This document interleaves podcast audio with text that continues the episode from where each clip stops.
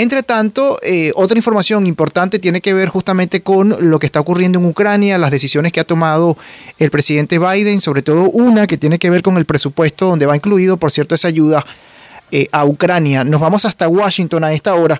Eh, le damos precisamente la bienvenida a nuestra colega Silvana Quiroz, directora de zoomlatino.com. ¿Cómo estás, Silvana? Adelante, te escuchamos. Gracias por estar con nosotros.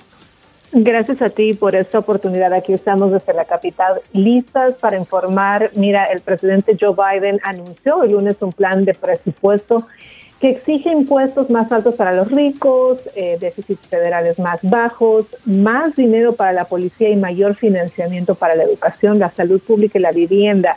Eh, déjame contarte un poquito de lo que se trata. Eh, Biden propone un total de 5,8 billones en gastos federales en el año fiscal del 2023, que acuérdate comienza ya muy pronto, los meses van volando, ya casi estamos entrando a abril eh, y obviamente tiene que planificar cuál va a ser su gasto del próximo año que comienza en octubre.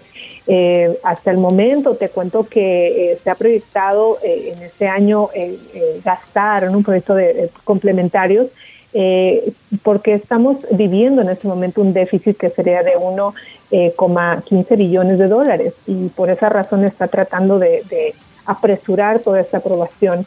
Eh, lo que contiene este paquete de, gastos federales habría 795 mil millones para defensa, que es lo que tú estabas eh, hablando al inicio, ¿no? que podría estar también destinada para la ayuda a Ucrania.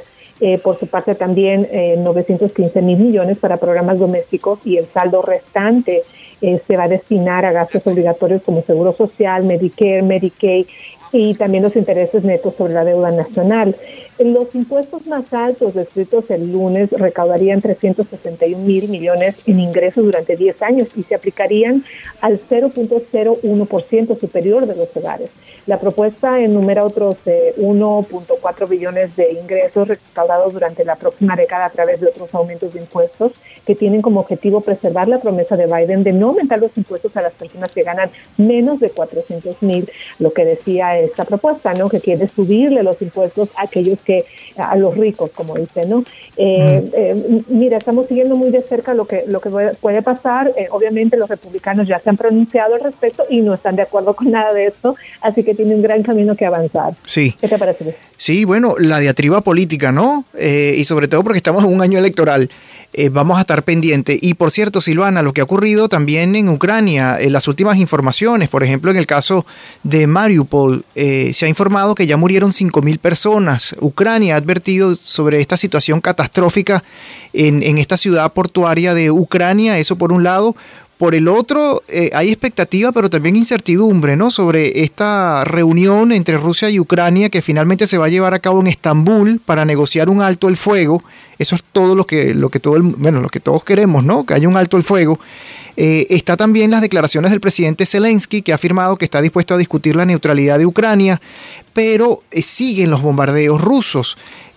aunque la resistencia ucraniana ha sido muy dura y es por esta razón que Moscú eh, no ha podido de alguna manera conquistar varias ciudades, ¿no? Así que seguimos haciéndole seguimiento a todo lo que está ocurriendo en Ucrania.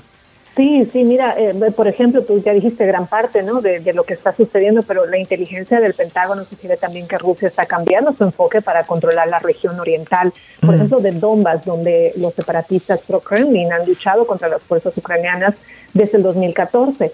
Eh, también Rusia eh, está lanzando misiles sobre Ucrania y sigue enviando aproximadamente 30% del gas que vende en Europa a través del país que invadió.